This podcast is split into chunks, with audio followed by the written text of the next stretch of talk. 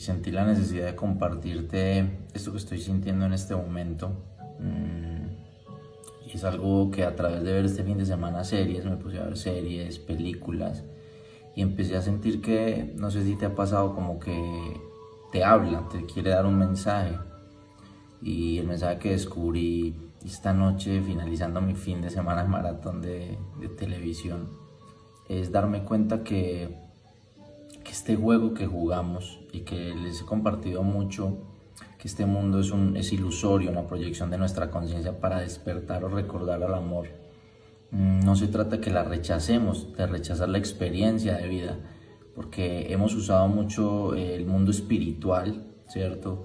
Desde nuestra mente, ego también, para evadir la experiencia, es decir, alejarnos, cada vez aislarnos más. Y no es un juicio, es solo que nos demos cuenta que si yo estoy rechazando la experiencia de vida porque es que el mundo está muy horrible, porque siento yo me quiero aislar, en el fondo estoy generando un rechazo, ¿no? Y, y también es algo que en el fondo yo quiero sanar en mí, el rechazo a la experiencia. Entonces lo que me doy cuenta es sí reconocer que este mundo, eh, esta proyección de la conciencia es ilusoria, pero que en la medida en que yo más la sienta a profundidad, más eh, me acerco a ese, a ese, a ese recuerdo del amor y vi una película que se la recomiendo de María Magdalena, donde eh, muestran cómo los apóstoles eh, entienden esa espiritualidad de seguir a alguien, un falso ídolo. Y Jesús siempre les mostraba es el camino está dentro y es siéntelo porque Jesús eh, sintió a fondo, sintió tanto que sintió el dolor de su cuerpo morir. Y cuando sentimos y sentimos que no todo es dolor, simplemente nos entregamos profundamente a la experiencia confiando, porque él incluso sabía, se le reveló ante Lázaro que iba a morir y sintió mucho dolor, mucho miedo, pero siguió adelante, confiando, confiando en que era más allá de un cuerpo. Ese fue el mensaje, trascender el cuerpo. Pero se entregó a la experiencia, nunca, nunca la evadió. Entonces mi mensaje hoy es darme cuenta que en el sentir la experiencia este mundo dual o este mundo ilusorio, mm, eh, este, este, este ser humano, en el sentir, disfrutar la experiencia y sobre todo confiar, caminar con fe, avanzar sin manipular, hagas lo que hagas, al final todos los, conduce, todos los caminos conducen a Roma, eh, que al revés, dice amor, ¿no? Todos los caminos conducen al amor. Y me di cuenta que sí, que no se trata de no jugarlo, porque también estaba dentro de experiencia, así que si tú quieres hacer magia dentro del juego, hazla. Si hay alguna filosofía que te gusta, disfrútala. Eh, los saltos cuánticos ocurren en este juego. En una matriz yo puedo, dentro de un juego, puedo hacer la magia que quiera para vivir la experiencia de manera más divertida o de manera que me vibre más a mí. Entonces, claro, me han preguntado, ¿la magia existe? Existe en el juego. Puedo dar saltos cuánticos en el juego. Eh, puedo trabajar toda mi mente para para que se manifieste eh, una vida diferente y todo lo que venden allá afuera es totalmente válido y puedes dar saltos en líneas de tiempo. Vivimos en una aparente mm, eh, burbuja donde hay tiempo y espacio y en ese tiempo pasado, presente y futuro ilusorio, eh, donde pensamos que está el pasado y está el futuro, mm, también podemos jugar con él. Pero solo es recordar que es un juego. Ahí es cuando no hay resistencia. Entonces, otro, otra manera de resistirlo es aferrarse tanto al juego, que es el otro lado.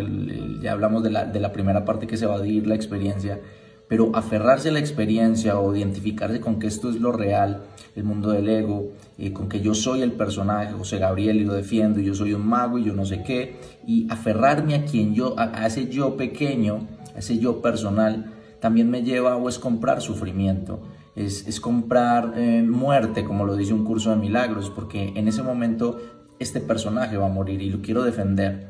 Entonces, eh, por eso sufrimos, porque pensamos que algo se termina, que algo se pierde, pero todos los caminos otra vez conducen a Roma, todos los caminos conducen al amor. Así que mi invitación hoy es, ¿qué importa si es una ilusión? ¿Qué importa entenderlo? No se trata de entenderlo, sino de sentirlo.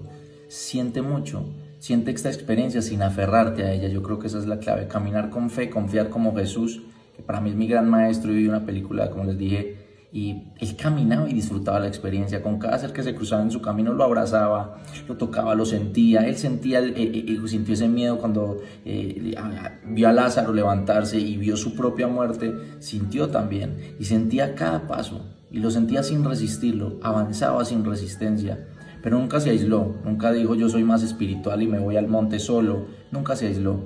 Entonces, eh, esos son los dos lados del ego, no te aísles en una creencia espiritual también del ego que te, que te lleve a no vivir la experiencia, ni tampoco vivas la experiencia a tal punto que te la tomes personal, porque en los dos hay sufrimiento y evasión.